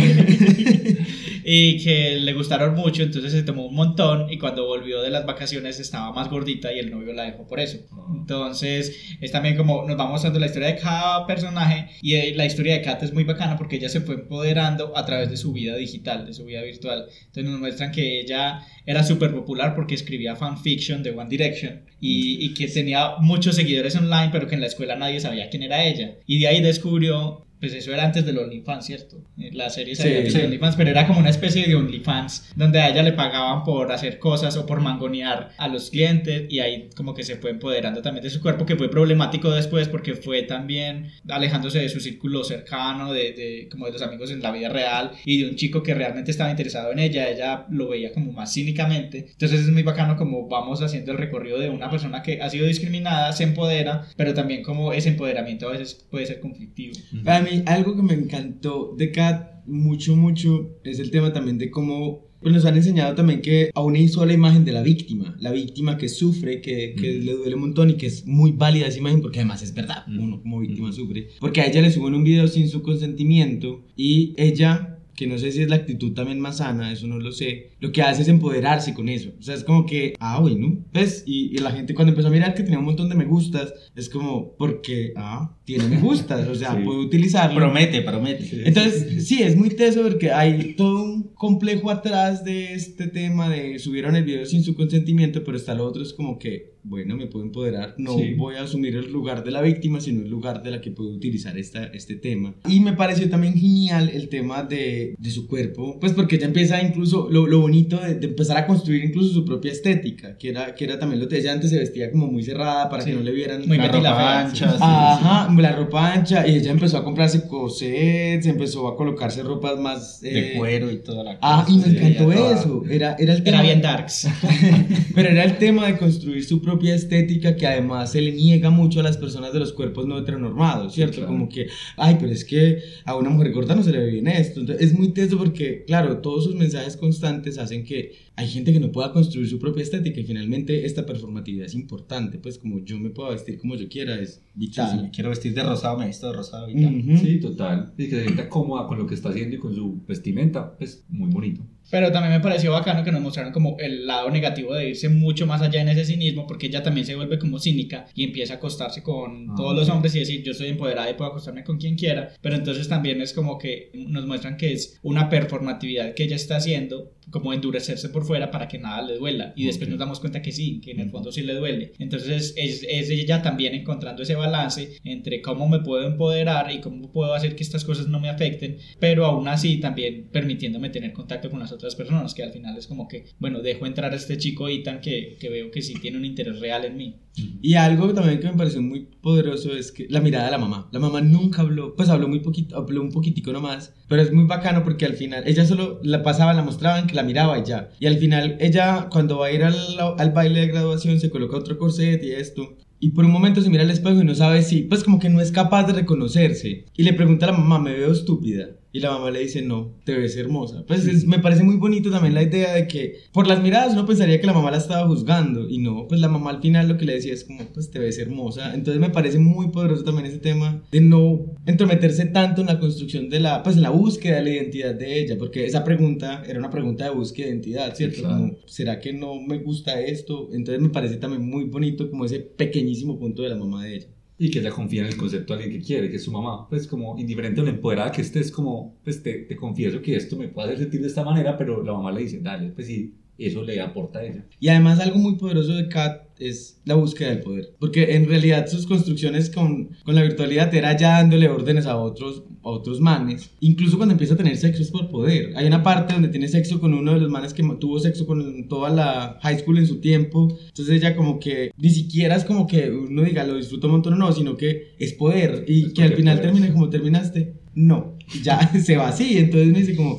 ¿qué te Solamente quería demostrar que podía acostarme contigo. eso, entonces era, era eso, como que también ahí, ahí lo que estaba buscando, que finalmente es una condición también muy femenina, es el tema del poder, ¿cierto? El Ujú. poder negado históricamente, no solo porque ella era mujer, sino también porque era eh, una mujer pues con un cuerpo más grande y todo esto, y eso me parece muy poderoso, pues que también termina problemático, como dice Esteban, eso no hay que dejar de resaltarlo, pero me parece que eran como esas búsquedas y Ujú. era muy poderoso ese tema de- del personaje de Kat, por eso como que uno siempre le gustaba pese a lo brusca que se volvió.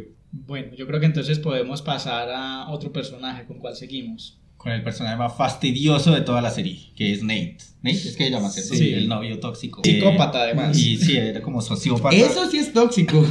Sí, yo supongo que ahí sí está bien aplicado tóxico. Porque el man, o sea, el man era demasiado controlador, era violento, Manipulador. manipulador. Y aparte que tiene también muchos complejos con su propia masculinidad por el tema de, de que su papá es homosexual, pero además de homosexual pedófilo y que guarda videos de todos sus encuentros y, y vimos que Nate desde chiquito se dio cuenta de esto, entonces tiene una rabia reprimida con su papá que además es su figura de autoridad. A mí me parece que sí, obviamente es un personaje que da mucho miedo, pero es un personaje muy complejo también y, y es como ver el sufrimiento de, de las personas violentas Ujú. con su, con, pues como reconciliar su propia identidad y él también se nota mucho todo el tiempo que está en conflicto con, con su idea de masculinidad cuando lo muestran en los vestidores de los hombres como su incomodidad de estar eh, rodeado de, de hombres desnudos y luego también Tan chévere que es. y,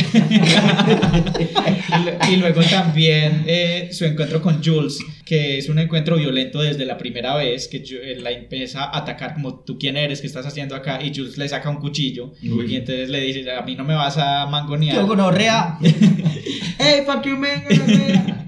Y luego entonces es él intentando como buscarla por estas aplicaciones y engañarla para que ella le mande sus, sus fotos íntimas y después poderla amenazar con eso. Es, es muy tóxico, pero luego uno se va dando cuenta que él tiene ese conflicto de sí, como que intenté engañarla para esto, pero siento que también tengo atracción hacia ella y no O sea, debería. Me gusta, pero, Exacto, es un pero no conflicto. quiero que me guste, pero en el fondo sí, pero bueno. Es, a mí me parece que él personifica muy bien la Masculinidad la tóxica. masculinidad frágil y tóxica y los problemas de identidad de la masculinidad hoy en día. Además, porque hay una parte al final cuando le dice todas esas cosas horribles a Ruth, cuando habla con ella al final, que él Así vuelve- que le dice que, que Jules se va a ir y que ella se va a quedar en el pueblito de mierda. Ajá, pero también hay algo muy bacano que él le dice, él vuelve siempre a, volver a repetir, no sé cómo ya me olvidó la palabra, pero repite mucho el tema de que es que Jules es bondadosa, Jules eh, sé que va a salir adelante, o sea, él todo el tiempo lo dice, es como, como su discurso también, o sea, como la manipulo, pero, Pero sé para que se vaya de acá. Ajá, pero sé que ella tiene cosas buenas. Entonces es, es siempre constante esa pelea de él. Además, su relación con,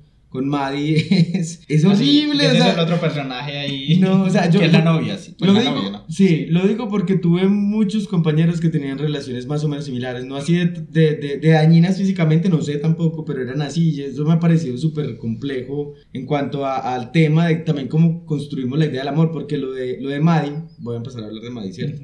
Sí. Lo de Maddie es su construcción social de vida, porque Maddie desde chiquita solo que no querían estudiar, nada, ella solo quería... Que aparte de lo, lo complicado y lo complejo de Maddie es que ella es también de familia latina, entonces nos muestran la idea de, de la latina de segunda generación, o sea, sus padres eran migrantes, pero ella ya nació allá y ve que, que su familia siempre es como la que le sirve a los demás, la, eh, la mamá trabaja en, en esto de las uñas, Mm, eh, ok. que le hace las uñas a las otras y ella va a la, al, al local donde ella trabaja y ella dice, yo quiero ser como las señoras que van a que me sí, hagan las sí. uñas y tengo mi esposo que me paga todo y ella desde chiquita dice, este, es que este es mi plan de vida, yo no quiero trabajar, yo no quiero estudiar nada, yo quiero tener un marido que me mantenga. Y entonces es también, me parece muy bacano porque no la ponen solo como víctima, porque a ella la abusan físicamente, él le pega, pero es también como que no es solamente la víctima, sino que ella es consciente de sus decisiones y ella es consciente de que el man es un hijo de puta y que son tóxicos, incluso en el baile final ella le dice, no somos buenos para el uno para el otro, pero quiere, porque ese es el, en ese pueblito, en ese microcosmos de donde están viviendo, ese es el único man que le puede dar la vida que ella quiere. Pero me parece muy teso sacrificar, o sea, todas esas cosas nomás por, porque hay alguien que me mantenga con unos abdominales deliciosos como ese man. Pero sí me parece muy teso eso, o sea, esa decisión de tomar, de, de quiero que me mantengan y ya, pues cada uno tiene su proyecto de vida, me imagino. Sí, claro. Pero igual, pues me parece que saque, una cosa es decir, busco a alguien que me mantenga, Busco pero que esté alguien bien. que me quiera. siempre. Oh my God. Ese es el capítulo musical. Sí, la rocola.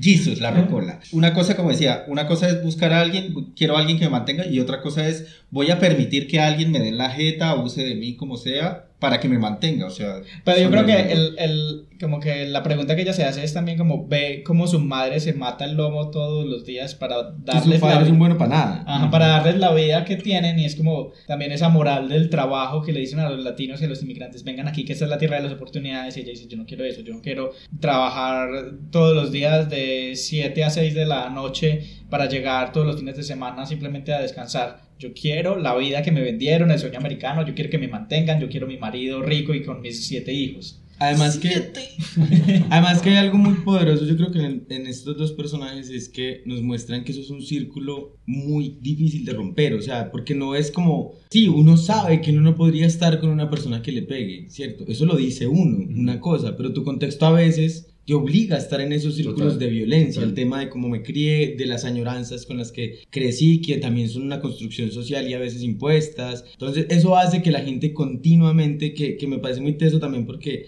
obviamente caemos en, en- en ese discurso de es que usted le pegan porque es huevona, pues que usted Exacto. es toda Si le marica". pegan es porque usted quiere. Ajá. y Eso ya. es tan tremendo, o sea, el juicio hacia las personas que son como víctimas de violencia doméstica. Sí, porque además, exacto, uno no conoce nada del contexto. ¿Y qué tal? Tengo un hijo y lo tenga que mantener y la única sustento económico porque además no hay como forma de conseguir trabajo. O sea, a veces es muy difícil, hay muchas variables que juegan ahí. Y en esos dos personajes me parece muy teso que cada uno es como muy buen reflejo de sus inseguridades. Pues él en sus inseguridades manipula, pues que pues no es la mejor palabra, pues pero es pues se comporta de esa manera y ella a su vez es como bueno, tolero, pues entre comillas. Entonces los dos como que bueno, hago pero a la vez sufro un montón a raíz de esas inseguridades. Sí, además que es una pareja muy sufrida, ¿verdad? Todo el tiempo peleaban, incluso los mostraban todo el tiempo en, en flashback. Cuando se encontraban en el hotel a escondidas, cuando él estaba siendo investigado, mostraban los momentos donde tenían sexo y se peleaban, sexo y se peleaban. Entonces ya como, claro, es, es la construcción que uno ha visto de lo que uno conoce comúnmente como relaciones tóxicas, pero lo, lo bacano aquí es que lo muestran desde el fondo, o sea, es como el man tiene unos problemas súper serios y ella también, o sea, Sí, es, es,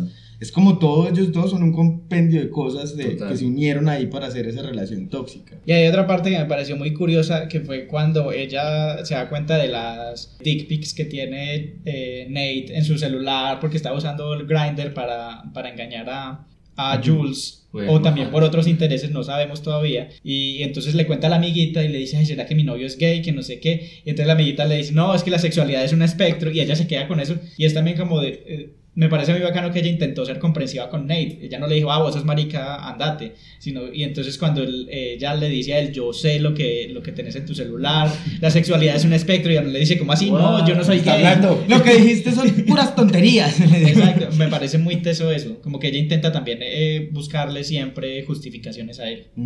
Bueno, yo creo que ya podemos empezar a hablar de uno. Es un personaje que me pareció como muy complicado, complejo, perdón, y a la vez muy tierno, que es Jules. Porque Jules siento que era también como el, el- el símbolo de ternura de la serie y era como, como más que infantilizada, era como hay una bondad ahí, ¿cierto? Y es el espíritu libre. Para mí, más que bondad o ternura, es el espíritu libre, porque ella es como es y no le importa a nadie, no pide permiso ni perdón. Y es muy teso también ver como la historia, que nos van mostrando la historia de Jules. Yo sí voy a confesar que no tuve el tiempo de verme el segundo capítulo especial, lastimosamente no me dio la piratería, eh, perdón, no me dio la... Todo eh, fue legal. Sí, no me dio la plataforma, entonces eh, no me lo pude ver. Sí alcancé a ver un pedacito hasta que se me pausaba todo el tiempo cuando la, la, la psicóloga le decía como, ¿de qué quieres hablar? Quiero dejar de tomar el medicamento. Y eso viene de... El medicamento, no, perdón, las Las hormonas. Viene desde la parte cuando ella se va a, a- a tener una fiesta con unas amigas en, otros, en una ciudad. Sí, creo que es en San Francisco. lo sé. Yo también. Porque creo. ella venía de una ciudad grande antes y llega a este pueblito y al final de la temporada ella dice, no, yo necesito salir otra vez, yo necesito esta vida porque es, es el pueblo es súper tóxico, entonces tiene que salir a la ciudad. Sí, no, y todos los pueblos casi son súper tóxicos. Tranquilo, Jesús. Entonces,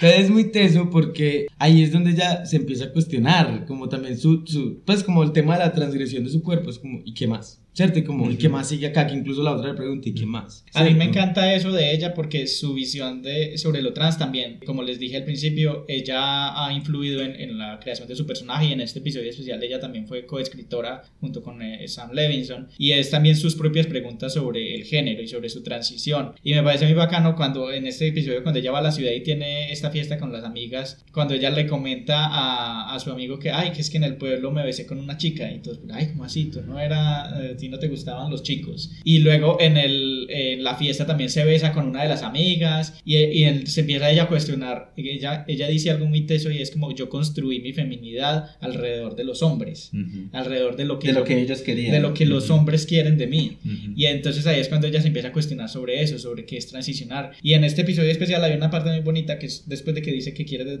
dejar de tomar las hormonas, que la, la terapeuta, que esto es muy importante, que ese episodio especial es una sesión de terapia de ella, y dice que le pregunta qué quiere ser, y ella dice, quiero ser como el mar, quiero ser amplio, libre, y, y hay unas imágenes muy bonitas de ella ahí en la playa. Y es, sí, es como quiero ser salvaje, quiero ser no definida, quiero desbordarme. Es muy bacano como es también ella misma, porque aparte es muy joven, empezó su transición joven y luego eh, como con unos parámetros sociales de qué es lo que tiene que ser una mujer y después dice, no, pues no sé si quiero seguir siendo este tipo de mujer o qué quiero ser o si quiero estar entre los dos géneros. Me parece muy bacano esas preguntas que creo que también dentro del tema de salud mental es algo que las personas trans Sí. deberían tener un espacio saludable donde hacerse esas preguntas. Y eso me gusta porque realmente, pues yo no he visto la serie, pero entiendo entonces que ella era pues como una chica trans muy femenina, pues como la idea de lo que es ser femenino y es como cómo nos incomoda si ella toma la decisión, por ejemplo, de no, quiero que las hormonas tengan su efecto, tener unos caracteres sexuales secundarios distintos, una voz gruesa, cabello, eso nos incomodaría porque la pregunta es, pues, o sea, solamente estamos aceptándola porque se ve como la mujer bonita o realmente porque tiene una identidad trans, pues me hago entender, es como lo que está detrás de eso, me parece también una pregunta interesante. Y más allá de eso, también la orientación sexual, porque ella Claro. dijo, yo transicioné porque me gustan los chicos y quiero agradarle a los chicos. Y después cuando se da cuenta, también podría tener atracción con chicas. Ujú, ¿Qué pasa ahí ujú. también con la orientación Ujú. sexual? Ujú. A mí me pasó algo con Jules y es lo que dicen lo de la construcción de la feminidad y es que yo cuando empecé a ver la serie yo estaba sano, yo no sabía que la actriz era trans. Y cuando la vi, de hecho, me pasó lo mismo que pasó en American Horror Story con, Con Candy. Con Con, Candy, Angelica con Angelica Rose y es, yo nunca sospeché que fuera una mujer trans y me pareció, y cuando me re- pues cuando vi que el personaje era una pues que era trans, después dije pues eh, voy a averiguar si la actriz es trans también. Y me pareció muy bacano eso porque pues primero creo que ya lo habíamos dicho es la primera vez que ella actuaba Ujú. y la actuación de ella también me parece muy bacana. No está al nivel de Zendaya, claro está, pero, eh, pero sí me pareció que actuaba demasiado bien. Y así como dice Esteban, Jules me parece una, una- un personaje que es muy libre y, y ya están, pues todo, yo creo que todo, todo nos pasa, por más seguro que nos veamos en el exterior y todo, pues tendremos nuestros problemas internos. Pero lo que me gusta del personaje de Jules es que ya, o sea, tiene muchas cosas definidas y sabe lo que quiere en el transcurso de la temporada, que ya en el especial empieza a cuestionarse cosas, pues es diferente. Pero durante toda la temporada también muestran muchas cosas de ella que, que ella ya está segura de lo que es y no le da miedo aceptarlo. Hay algo también que, eh, antes de que se me pase, que me gustó mucho, y es que la serie también cuestiona el tema de nuestra idea de construcción de relaciones y fidelidad. Porque ella empieza una relación con Ru, pero nunca hay un acuerdo tácito de estamos en una relación. Así que eso es muy chistoso en el episodio especial de Ru que ella le dice a Ali, así es que nosotros teníamos una relación y él le pregunta, Y ella me "Ah, fue sí". infiel, dice ella. Y, y él le pregunta, ah, sí, ¿cuándo, cuando decidieron ser una relación especial? Y ella le dice, como así? Pues como así que cuando decidimos, empezamos y ya.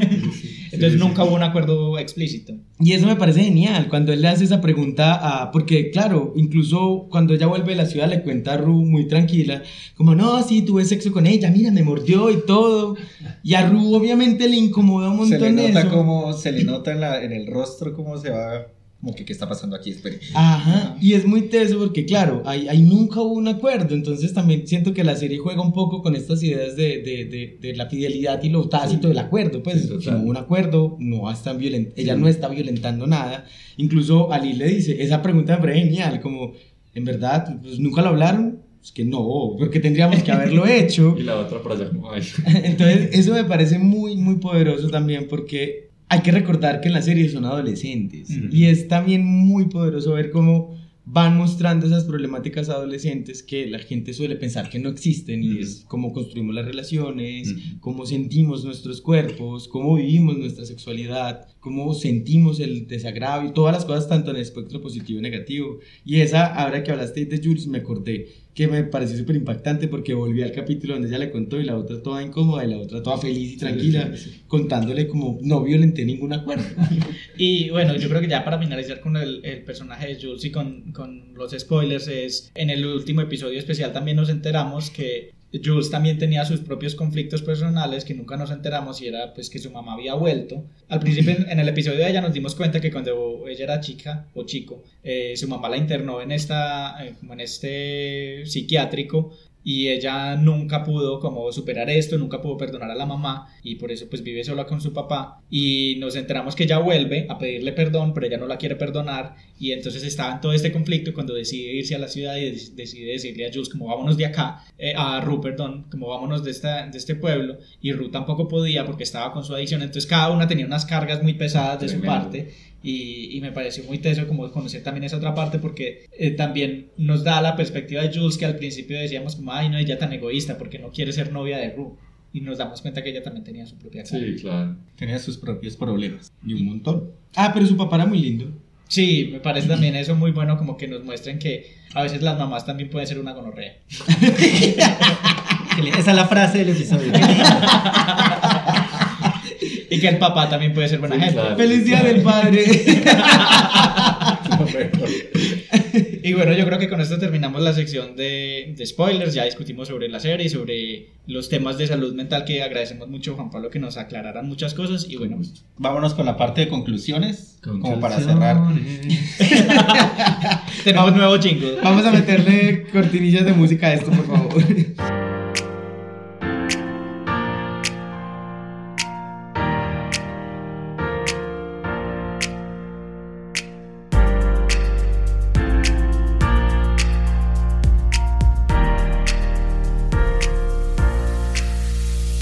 Bueno, entonces vamos ahora con las conclusiones, las típicas conclusiones. Jesús, ¿qué concluye de todo lo que hablamos de euforia y de lo que, todo lo que nos contó Juan Pablo? Bueno, yo creo que una de las conclusiones principales es que, nada, lo dije al principio, la salud mental ¿Nada? se tiene... No, pues, nada, expresión, coma. Lo dije, lo dije al principio y es, la salud mental tiene que ser consciente, cuidarla, ¿cierto? Es como una necesidad también constante y, y así como le dicen a uno que cuida el cuerpo, pues también debe veces a cuidar la mente, el cerebro, las emociones y, y eso hace que uno pueda como tener una mejor calidad de vida. Sí, eso me parece, me parece la verdad muy apropiado. Y lo otro es, pues, las personas que ya tomaron ese, este paso de estar en un, a ir a un psicólogo y todo eso, pues no las juzguen, o sea, porque que como decíamos al principio del episodio, en, en Latinoamérica, y creo que pues puedo hablar de Colombia, puedo hablar de otro lado, hay muchos prejuicios sobre la gente que va al psicólogo, entonces es como, como no juzguen, es, es normal, es como ir al médico general a hacerme el chequeo cada seis meses, pues el psicólogo no va cada mes, cada dos meses, dependiendo de lo que uno Normalicemos ir a terapia. Sí, es, es algo muy normal. Y aprovecho de una vez para preguntarle a Juan Pablo algo y es, hay, hay mucha gente, como dije ahorita, y es, hay mucha gente que dice que los psicólogos no sirven para nada porque, porque no sé, porque fui a la primera cita y, y no salí ya perfectamente. Y no me arregló. Sí, no me arregló. No me, no me apretó las tuercas o mm, otras cosas. Pues, ¿qué podríamos decirle como, oiga, los psicólogos sí sirven y por qué sirven? Muy bien. Bueno, como cositas como grandes, la primera es, Mm. tiene evidencia científica. Cosas enormes. es que tiene, o sea, tiene evidencia científica comprobada de que tienen efectos positivos en los trastornos mentales. Lo segundo es que ninguna, pues, no tenemos ninguna opción que uno utilice inmediatamente y se produzca un efecto inmediato. O sea, tanto los medicamentos como la psicoterapia se toman algunas semanas en hacerse efecto, entonces no tener temor si uno de pronto no ve como una respuesta inmediata. Y tercero, que así como los medicamentos, que a veces uno empieza algunos y siente que no le caen bien, pero empieza otros y les va muy bien. Lo mismo pasa con los psicólogos, que uno encuentra de pronto una persona con la que se engancha rápidamente o puede tener una primera experiencia que no es la mejor, pero puede que llegue un terapeuta con el que uno encuentre pues como una, una gran mejoría. Mi recomendación, pues y mi conclusión es tratar de buscar la ayuda, pues esto no te compromete, es decir, uno va donde un profesional que le va a dar su concepto y uno puede sentirse como con ese concepto o buscar a alguien más pero no dejar de hacerlo, pues, y segundo, pues como también está la confidencialidad, pues como que cada uno tiene el derecho de decir qué información comparte, con quién la comparte, qué diagnósticos comparte, qué medicamentos, y hace parte también de la privacidad. Si bien no está mal ser abierto, tampoco está mal, pues, eh, reservar, pues, como los temas de salud mental. Si uno mira a ver a quién le cuenta. ¿Estamos de acuerdo? No, y me parece importante eso que dices también de, de si no te sirve un psicólogo, pues no es la única opción. Total. Puedes cambiar, hay muchas escuelas de psicología Sí, también. Hay mucha gente que, ay, no fui a este psicólogo y como que no conecté, como que no me sentí bien y ya, eso, ni- ningún psicólogo sirve. Exacto, exacto. todos no son iguales. Y pa- aprovechando pues como teniendo en cuenta que no todos los profesionales tienen como esa formación, como en poblaciones diversas, de pronto pueden haber lugares en los que uno pudiera consultar a ver si encuentra profesionales que tengan esa orientación. Por ejemplo, le recomendaría pues como averiguar en las redes del Centro para la Diversidad Sexual e Identidades de Género de Medellín que con seguridad pueden conectarlos con profesionales de salud mental que tengan pues como esa sensibilidad. No, pues muchas gracias Juan Pablo y conectado a eso yo creo que mi conclusión sería precisamente que también necesitamos unos currículos y unos profesionales en salud mental que estén preparados para tratar estos temas de diversidad. No es algo, no es una moda, no es algo que necesitemos porque es un capricho, sino que son poblaciones reales que están en riesgos reales y que tienen unas situaciones eh, complejas. Entonces que sí necesitamos como que tanto el sistema esté preparado para atenderlos mejor como que los profesionales estén preparados para atender estas diferentes situaciones. De acuerdo. Y bueno, ya como para terminar, eh, el anuncio que les habíamos hecho al inicio del episodio, este es nuestro penúltimo episodio de la temporada. Para el final de temporada vamos a tener un en vivo que Para es que nos vean las caritas divinas. Maquillaje, maquillaje. aquí regias. Producidas, Esa- producidas. Producidas, mi vida. Va a ser un evento especial que va a ser, para que lo anoten, el 18 de julio, un domingo en la tarde, y va a ser por medio de nuestro canal de YouTube, que ya sé que no le hemos hecho promoción acá, pero sí, de veces estamos en YouTube. Eh, entonces, para que nos busquen también en YouTube como Estúpida Mi Podcast y se programen el próximo 18 de julio, que vamos a tener un evento en vivo. Vamos a tener regalitos también para que sean, se antojen y se animen. Eso. Y Ya ahora parecemos, ahora parecemos youtubers. Hola, mis cielos. Hola, estúpidas. Y bueno, ese, ese es nuestro anuncio de, de final de temporada. Listo, y bueno, creo que no siendo más, nos, eh, nos escucha. Bueno, esta vez sí podemos decir que nos vemos en 15 días eh, con otro episodio, con el último episodio de Estúpida Mi Podcast. De- de la segunda temporada. Nos Ay, estás ya- echando Ya ya. estás acabando todo. la segunda temporada, todo el mundo Ya ya, estaba escuchó. llorando. Ya, no importa. eh, No nos vamos a ir del todo. Sí, sí, es temporada, necesitamos descansar. Eh, ya saben, nos pueden buscar en redes sociales, en Twitter como arroba estúpida podcast y en Facebook como Club de Lectura de Iconografías. Chais.